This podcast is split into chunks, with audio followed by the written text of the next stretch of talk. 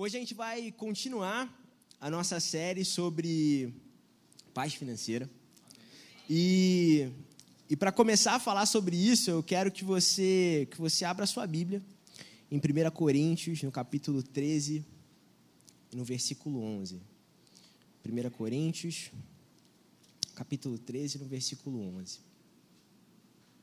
Sabe, a gente vai falar sobre uma coisa que é tipo assim, o fundamento de paz financeira. Sabe aquele negócio que é tão, tão óbvio, mas tão óbvio que talvez você, você parte do pressuposto que todo mundo já sabe? Mas foi isso que Deus colocou no meu coração e foi isso que Deus me conduziu para vir aqui para lembrar você hoje. E isso está relacionado a esse texto que a gente que a gente mencionou, mas antes eu queria fazer uma pequena introdução que está relacionada ao seguinte. Você acha? Eu percebi que não foi à toa que a gente teve uma série sobre maturidade espiritual antes de ter uma série sobre paz financeira. Eu estava refletindo sobre isso, sobre em relação à questão de, sabe, finanças é uma coisa, é um assunto para gente adulta, sabe? Para gente madura. Se você se você pensar em crianças, crianças têm conhecimentos parcos, pequenos, irrelevantes sobre finanças. Crianças não entendem sobre questões financeiras. A maioria delas não entendem números, a maioria das crianças não entendem os valores das coisas. De um modo geral, elas não sabem o que significa dinheiro, nem como se obtém dinheiro. Mas, de um modo geral, crianças têm paz. De um modo geral, crianças têm paz. Claro, nem todas as crianças têm paz. Tem crianças que são criadas em contextos de miséria, de falta, de doença. É, é, é, enfim, existe isso. Eu sei que você me entende quando eu digo que existe isso. Mas, de um modo geral, uma criança que é criada numa família minimamente funcional tem paz. Onde que eu quero chegar com isso? Me dá um exemplo de criança aqui da igreja agora. a Estela e o Fred, filhas da pastora Silvia e do pastor Anderson. Eles eles não sabem, por exemplo, como eu falei, o que significa dinheiro, não sabem o que significa trabalho, não sabem de onde vem aquilo que eles comem, mas eles sabem que existe uma pessoa, existem pessoas que vão suprir todas as necessidades que eles têm. Sabem que existe a pastora Silvia, sabem que existe o pastor Anderson e que eles vão dar o jeito deles, como tem dado ao longo dos anos, para fazer com que eles tenham aquilo que é necessário para que eles sobrevivam. Sabe, eles simplesmente sabem que vai existir alguém lá, dia após dia, eles confiam nisso, eles creem nisso, e isso é maravilhoso. Nós que não somos mais crianças, ou que não deveríamos ser, nós somos desafiados a olhar para Deus da mesma forma. A Bíblia mesmo fala isso, que para entrar no reino dos céus, nós deveríamos ter a humildade de uma criança a olhar para o Pai. Isso está escrito em Mateus 18, 2. Porém, quando Jesus fala que a gente deve se tornar como crianças, a gente sabe que ele não está falando, tipo assim, em todos os aspectos disso, sabe? A gente não deve se tornar completamente uma criança. Em Hebreus 6, no versículo 1, diz o seguinte: Portanto, deixemos os ensinos elementares a respeito de Cristo e avancemos para a maturidade sem lançar novamente o fundamento de arrependimento, e ele conduz o texto, mas o começo diz: deixemos os ensinos elementares a respeito de Cristo, avancemos para a maturidade. Em Mateus 10, 16, diz que nós devemos ser astutos como serpentes e, ao mesmo tempo, ser sem malícia como pombas. E essa é uma descrição que não combina muito com uma criança. A gente precisa é, ser criança na nossa humildade de olhar para o Pai, crendo que a gente vai ter nele tudo aquilo que a gente precisa, e ao mesmo tempo nós devemos ser maduros no sentido de que ele também nos deu um caminho para que nós possamos tomar posse de tudo isso que ele já disponibilizou para nós. Você entende onde juntam as duas coisas? A gente tem que olhar para o pai como uma criança olha, como Stella e Fred olham, mas ao mesmo tempo eu preciso ser maduro e adulto para entender que eu não posso simplesmente ficar aqui esperando que alguém me traga. Existe um caminho, existe um jeito, existe uma maneira que Deus estabeleceu para que eu usufrua dessas coisas. Guarda isso. Mas tem uma outra revelação também sobre essa questão de maturidade, sobre crianças e adultos.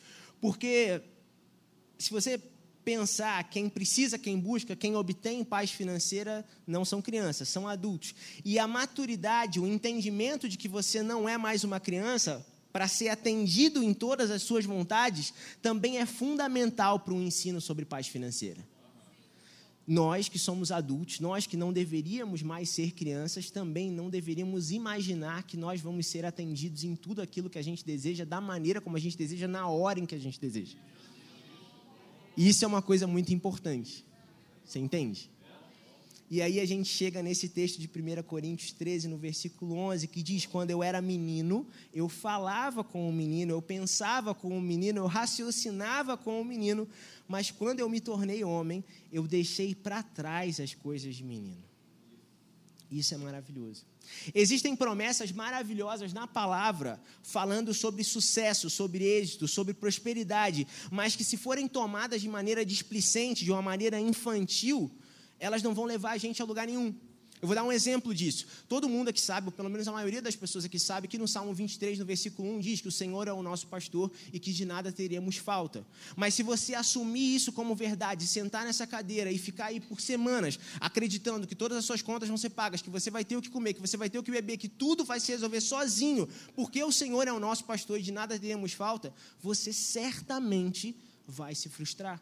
Você certamente vai ficar frustrado sobre isso e vai, sabe, você vai entrar em colapso, porque simplesmente não vai acontecer nada se você permanecer sem fazer nada. E aí, onde que está escrito isso? Por que, que algo assim acontece? Porque está escrito lá em Provérbios 12, versículo 14: Do fruto da sua boca o homem se beneficia, e do trabalho das suas mãos ele é recompensado do trabalho das nossas mãos nós somos recompensados. E por isso é inútil acreditar que, porque o Senhor é o meu pastor, eu vou sentar na cadeira e tudo vai se resolver sozinho. Por quê? Porque está escrito na palavra que do trabalho das minhas mãos eu sou recompensado. Diz também em Provérbios 6, no versículo 9, abre aí, que esse texto é bom de ler. Todos são, né? Mas esse aí especialmente porque a gente vai falar hoje. Provérbios 6, no versículo 9.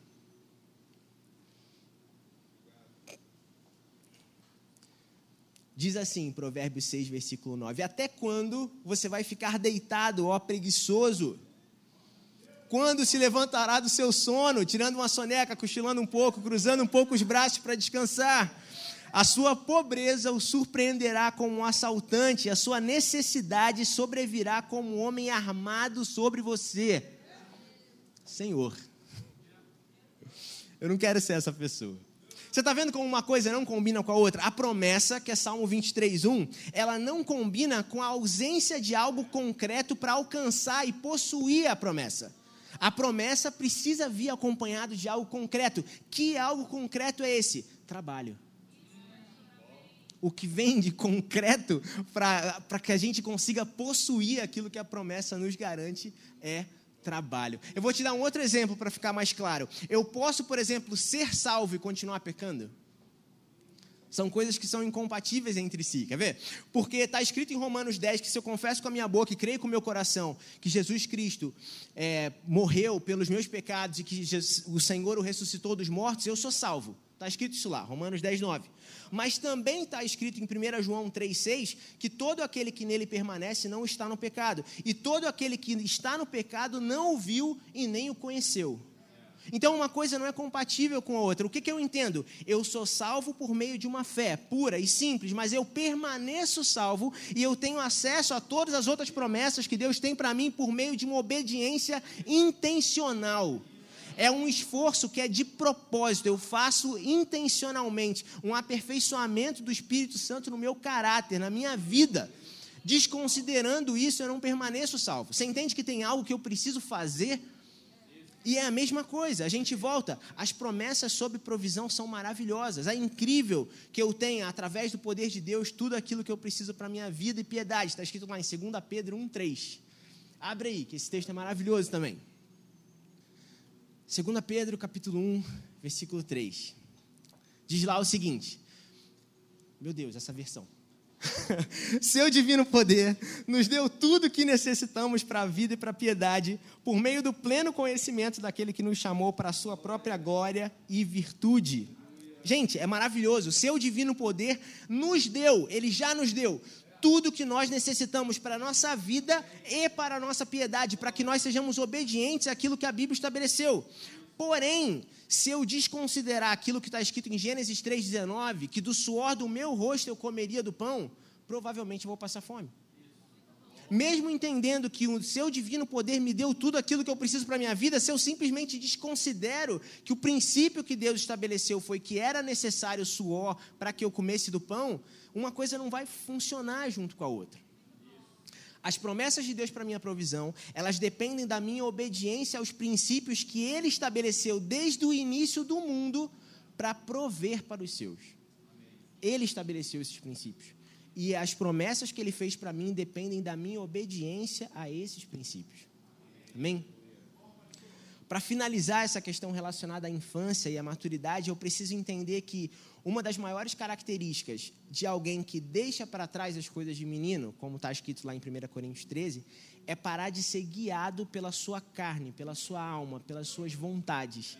Eu paro, portanto, de fazer aquilo que eu quero e começo a fazer aquilo que é necessário fazer.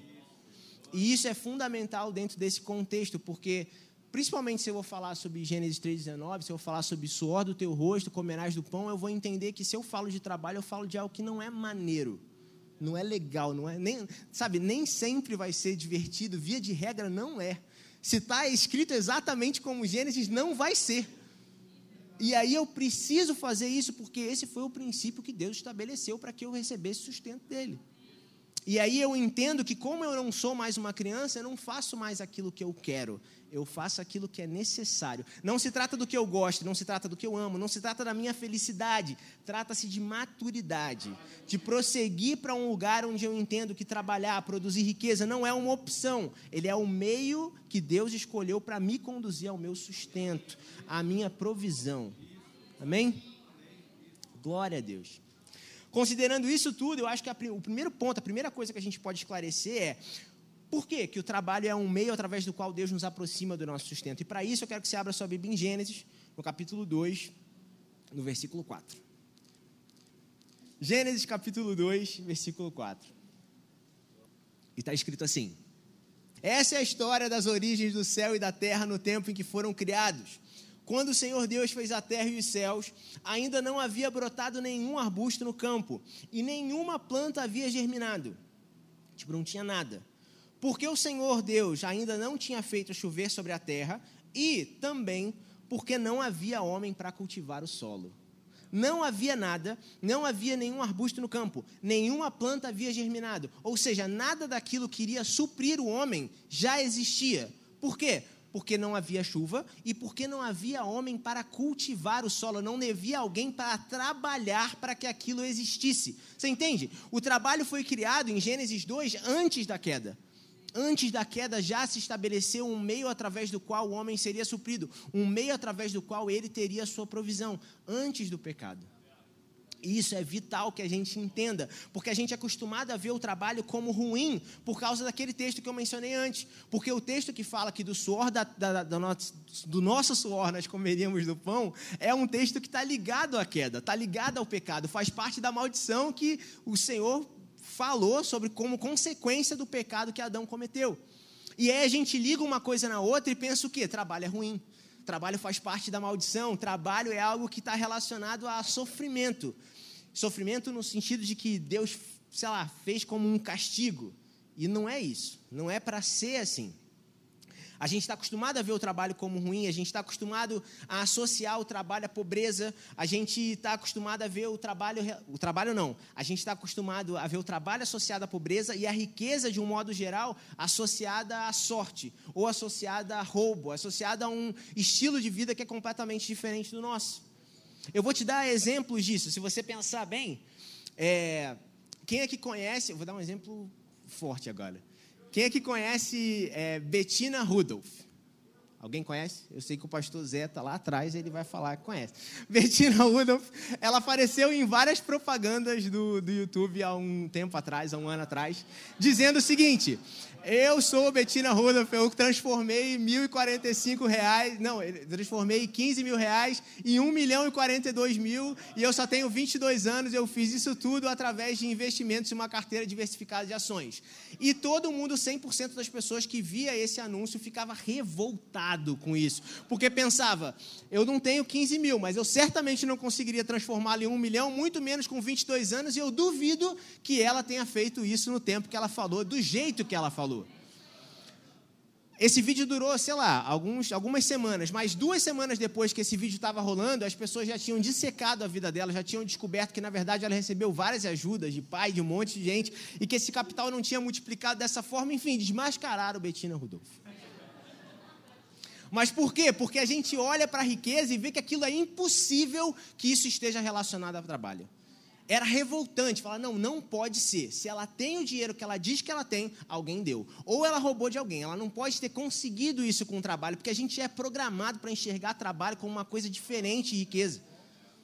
A gente é programado para pensar isso. Ou então a gente é, é enganado de uma outra forma. Eu olho lá, tipo, eu sou enganado pelas minhas redes sociais, pelo meu Instagram, pelo meu Twitter, qualquer coisa que seja, e eu olho para uma pessoa que tem uma vida maravilhosa, que obviamente não trabalha, porque se ela trabalhasse ela não conseguia viver aquela vida, e aí eu olho para aquela riqueza e eu penso assim: isso aqui é incompatível com o que eu vivo.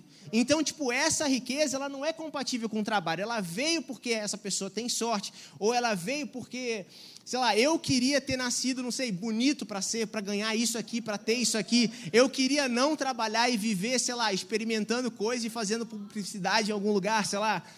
Você entende que é, que é uma questão que, que a gente vê trabalho de um jeito distorcido? Porque a gente olha para esse tipo de vida e pensa, eu quero ter essa vida. E essa vida não tem trabalho nela. Essa vida é uma vida simplesmente que trabalho não existe. E esse é um pensamento completamente distorcido sobre aquilo que significa trabalho. Por quê? Por quê? Porque é uma premissa divina definir aquilo que ele cria. Por isso.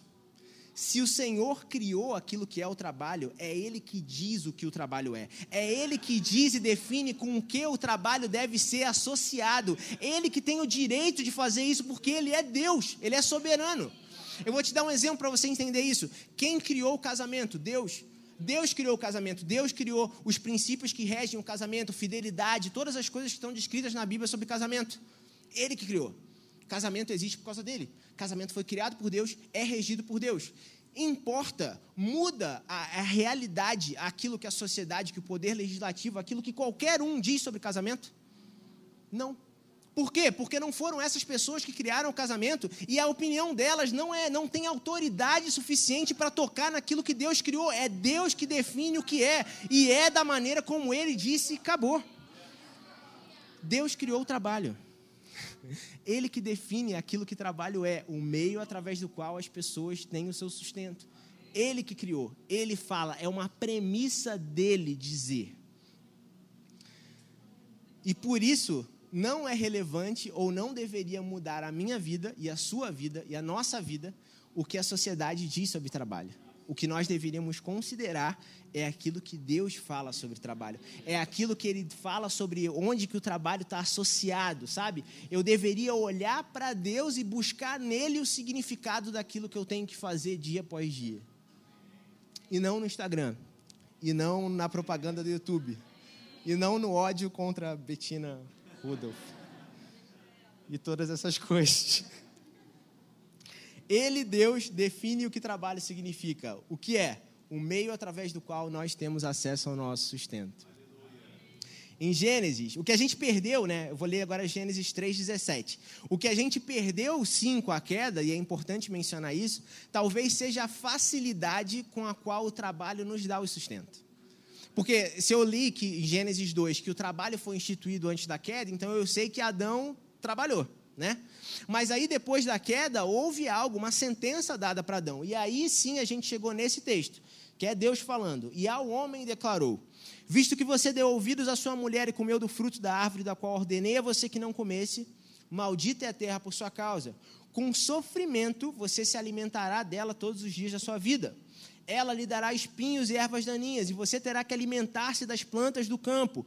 Com o suor do seu rosto você comerá do pão até que volte à terra, visto que dela foi tirado, porque você é pó, e ao pó voltará. A terra foi amaldiçoada por causa do pecado. Nós passamos a ter sofrimento para nos alimentarmos através dela. As coisas ficaram mais difíceis, ervas daninhas surgiram, que não tinha antes, e o nosso sustento passou a vida o suor do nosso rosto isso é uma coisa importante de entender, porque a gente não vai encontrar um outro lugar na Bíblia onde está descrito que o nosso sustento é algo fácil de se obter. Porque não é. Porque desde esse momento aqui em Gênesis 3, não é porque Deus não mente. Ele falou que não é, então não é até hoje. Até que a gente volte para o pó, porque nós somos pó, e ele falou isso também. E isso é muito importante de entender, isso é muito importante da gente ser lembrado disso. Porque se é com suor que eu me alimento, se é com sofrimento que eu me alimento a partir da terra, não deveria me surpreender que não é tão fácil de lidar com meus colegas de trabalho, por exemplo. Não deveria me surpreender que eventualmente eu tenho que trabalhar até depois do horário. Não deveria me surpreender que talvez eu discuta com alguma pessoa. Não deveria me surpreender a dificuldade que está relacionada ao trabalho, porque é desse jeito que as coisas são. Porque hoje eu não sou mais um agricultor que tem que lidar com uma erva daninha, mas eu tenho que lidar com uma pessoa que não necessariamente gosta de uma pessoa daninha, pode ser também. Mas a pessoa daninha pode conhecer Jesus e ela né, vai não ser uma pessoa daninha. Ou então a gente pode dizer que Jesus tem o poder de transformar pessoas daninhas em filhos. Ou que eu já fui uma pessoa daninha antes. Que é outra coisa que a gente tem que lembrar, não é verdade? Então, existem pessoas com quem a gente tem que lidar. Tem, tem pessoas que trazem dificuldade para a nossa vida, para o nosso sustento, para o nosso trabalho. E é assim, e sempre vai ser assim. E Deus estabeleceu as coisas desse jeito. E a gente tem que lidar com isso. E é importante que a gente seja lembrado que quando a gente se depara com essas coisas, a gente não tem que olhar, tipo, como eu estava falando antes. Tipo assim, ah, é, isso afeta a minha felicidade. Tipo, Deus não quer que eu sofra, que eu tenha dificuldade. Deus não.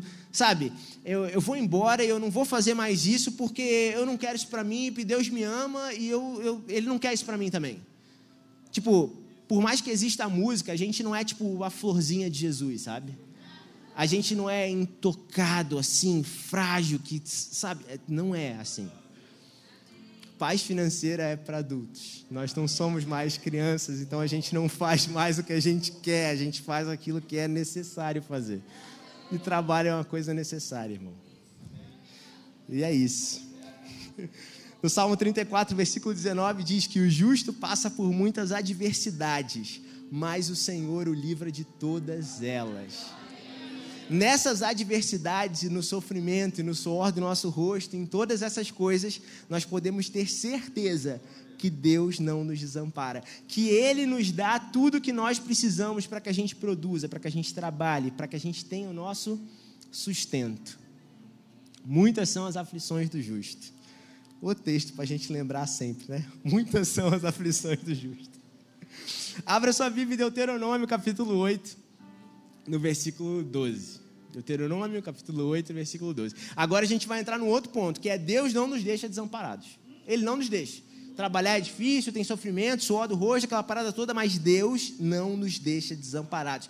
Ele dá para a gente tudo que a gente precisa para que a gente produza, trabalhe, tenha nosso sustento e todas essas coisas. Abra aí, Deuteronômio 8, versículo 12, diz: não aconteça que, depois de terem comido até ficarem satisfeitos, depois de terem construído boas casas e nelas morado, depois de aumentarem seus rebanhos, a sua prata, o seu ouro e todos os seus bens. Eu sei que isso aqui tem um contexto muito específico, de Deus falando para o povo de Israel, depois de ter sido cuidado durante o deserto, e aí isso aqui é um alerta para algo que viria no povo. Mas deixe isso aqui tocar no seu coração. Depois de você ter trabalhado, depois de comer, ficar satisfeito, depois de ter construído suas casas, depois de aumentar seus rebanhos, sua prata, seu ouro, tudo, depois de ter feito um monte de coisa, que não aconteça que o seu coração fique orgulhoso e vocês se esqueçam do Senhor, o seu Deus, que os tirou do Egito, da terra da escravidão. E aqui você pode substituir o Egito do lugar de onde você veio, que meu lugar foi um, o seu foi outro, mas certamente Deus nos tirou de algum lugar. Ele os conduziu pelo imenso e pavoroso deserto, por aquela terra seca e sem água, de serpentes e escorpiões. Ele tirou água da rocha para vocês e os sustentou no deserto com maná, que os seus antepassados não conheciam, para humilhá-los e prová-los, a fim de que tudo fosse bem com você. Não digam, pois, em seu coração, a minha capacidade e a minha força juntaram para mim toda essa riqueza. É um alerta para que a gente não olhe para aquilo que a gente conquista e diga: eu conquistei isso porque eu sou bom, porque eu consigo, porque eu tenho força suficiente, capacidade suficiente, eu trabalhei para ser isso e eu consigo. Então eu consegui sozinho. Não digam, pois, em seu coração a minha capacidade e a força das minhas mãos ajuntaram para mim toda essa riqueza. Mas lembre-se do Senhor, o seu Deus, pois é Ele que dá a vocês a capacidade de produzir riqueza, confirmando a aliança que jurou aos seus antepassados, conforme hoje se vê.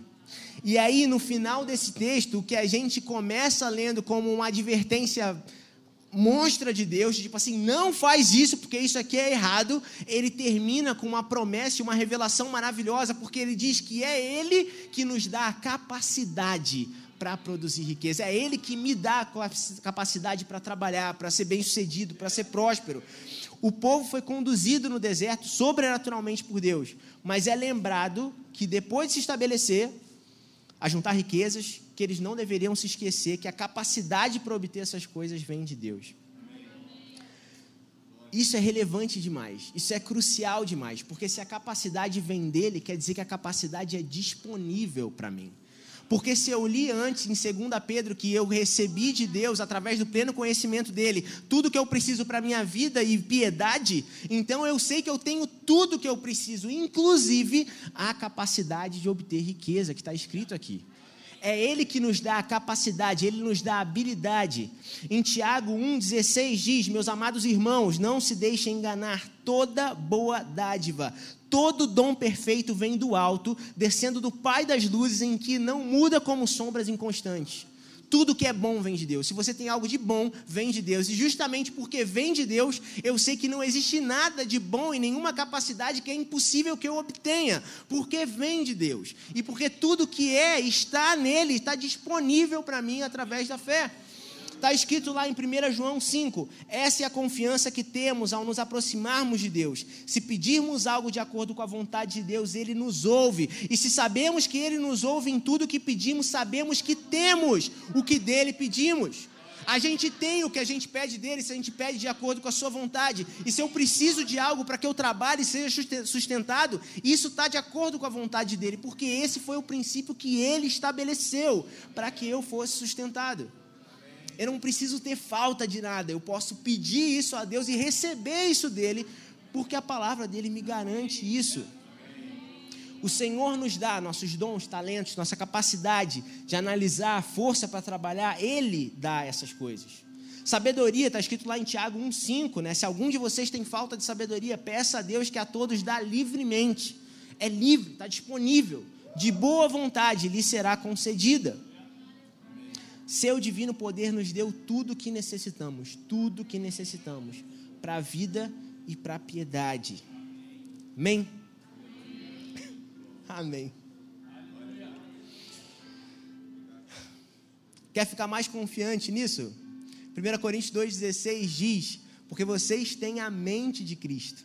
Em Salmo 139, versículo 13, diz: Tu criaste o íntimo do meu ser e me teceste no ventre da minha mãe. Eu te louvo, porque me fizeste de modo especial e admirável. Deus te fez de um modo especial e admirável. Você tem a mente de Cristo, você tem acesso a todas as coisas necessárias para a vida e piedade. Ele não te deixa sozinho, ele te dá tudo o que você precisa. Está escrito lá em Atos 17: Pois nele vivemos, nos movemos e existimos. Se nele a gente vive, se move e existe, nele a gente trabalha também. E a gente tem tudo que a gente precisa nele, porque a palavra dele garante. Isso é maravilhoso.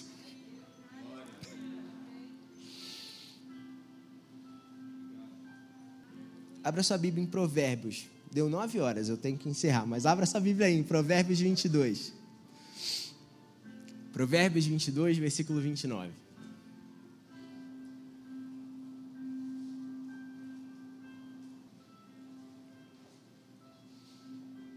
E o principal motivo pelo qual eu quero ler Provérbios 22, 29 é para te dizer que existe uma recompensa para o trabalho que você faz. Em Provérbios 22, 29 diz: Você já observou um homem habilidoso em seu trabalho? Ele será promovido ao serviço real, ele não trabalhará para gente obscura, ou não estará a serviço da plebe, como está escrito ali. Ele será posto diante de reis. Isso quer dizer que quando eu trabalho e me dedico e sou excelente naquilo que eu faço, existe uma recompensa para isso. Eu sou colocado para trabalhar por Deus em um local que é de honra sabe? Eu sou honrado como alguém que é habilidoso, como alguém que é um trabalhador zeloso daquilo que ele colocou nas minhas mãos. Em Eclesiastes 9, 10 diz: O que as suas mãos tiverem que fazer, que o façam com toda a sua força. É para a gente chegar nesse ponto de ser habilidoso no trabalho, é isso aqui que a gente faz. Pois na sepultura para onde você vai não há atividade, nem planejamento, nem conhecimento, nem sabedoria. Esse texto lembra a gente que eu e você, a gente vai morrer um dia. E como a gente vai morrer um dia, a gente só tem o tempo de hoje, o tempo de agora, para produzir, para fazer, para desenvolver, para estabelecer as coisas que vão me colocar num lugar melhor em relação a finanças, em relação a sustento. Aí eu só tenho agora para lutar pelo que vai perdurar para minha família, para o restante das gerações que vão vir depois. É agora, eu não vou esperar depois, é agora que eu preciso fazer. Em Colossenses 3 diz: Tudo que fizerem, façam de todo o coração, como para o Senhor e não para homens, sabendo que receberão do Senhor a recompensa da herança. É a Cristo Senhor que vocês estão servindo.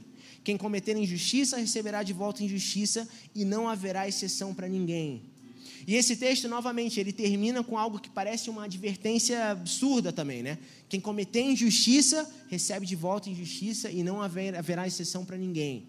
Mas esse texto também lembra a mim e a você que a lei da semeadura ela é perpétua e ela não tem, sabe, atalho para ela. Se eu trabalho, se eu me dedico, se eu sou zeloso, se eu sou habilidoso naquilo que eu faço, isso vai gerar um fruto.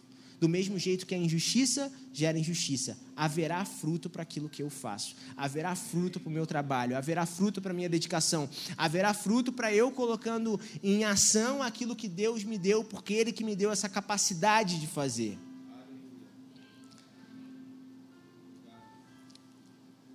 E eu vou encerrar com um texto que está em Levítico 26. E é louco, né? Encerrar com um texto de Levítico. Mas bem. Levítico 26, no versículo 3. E lá está escrito assim: Se vocês seguirem os meus decretos e obedecerem aos meus mandamentos e os puserem em prática, eu mandarei a vocês chuva na estação certa chuva na estação certa. E a terra dará a sua colheita, e as árvores do campo darão o seu fruto. E a debulha prosseguirá até a colheita das uvas, e a colheita das uvas prosseguirá até a época da plantação. E vocês comerão até ficarem satisfeitos e viverão em segurança na terra. E se você parar para analisar o que esse texto significa, diz que se a gente segue os mandamentos, se a gente vive de acordo com os princípios, ele, o próprio Deus, se encarrega de que a gente vai ter o que a gente precisa na hora em que a gente precisa. Eu mandarei a vocês chuva na estação certa, a terra dará sua colheita na estação certa, as árvores do campo darão seu fruto, a colheita de uvas vai acontecer, ela vai continuar até a plantação, nós comeremos até ficarmos satisfeitos e viveremos em segurança na terra, porque é o Senhor que diz, e eu posso confiar naquilo que Ele diz, porque Ele é o Senhor que fez o universo inteiro e Ele estabeleceu estabeleceu as regras através das quais o universo é regido. Eu posso confiar nele, eu posso viver de acordo com aquilo que ele estabeleceu, porque não existe ninguém que é maior que ele, ninguém mais poderoso que ele, e nenhuma verdade que se compare àquilo que sai da boca do nosso Deus. Ele é maravilhoso e ele tem prosperidade, um caminho para que nós possamos ter acesso a tudo aquilo que Ele disponibilizou para nós. Ele é um bom Pai e Ele quer que nós sejamos prósperos, bem-sucedidos. Ele quer que a gente trilhe um bom caminho, seja abençoado em tudo aquilo que as nossas mãos tocarem. Ele nos criou para isso. Ele nos criou para sermos referências nessa terra. Diz lá que a terra aguarda com expectativa a manifestação dos filhos de Deus e essa manifestação é em tudo que os filhos de Deus fazem, no que eles andam, no que eles trabalham naquilo que eles fazem, em tudo. A terra aguarda com expectativa a manifestação dos filhos de Deus. A terra aguarda com expectativa a nossa manifestação. Amém?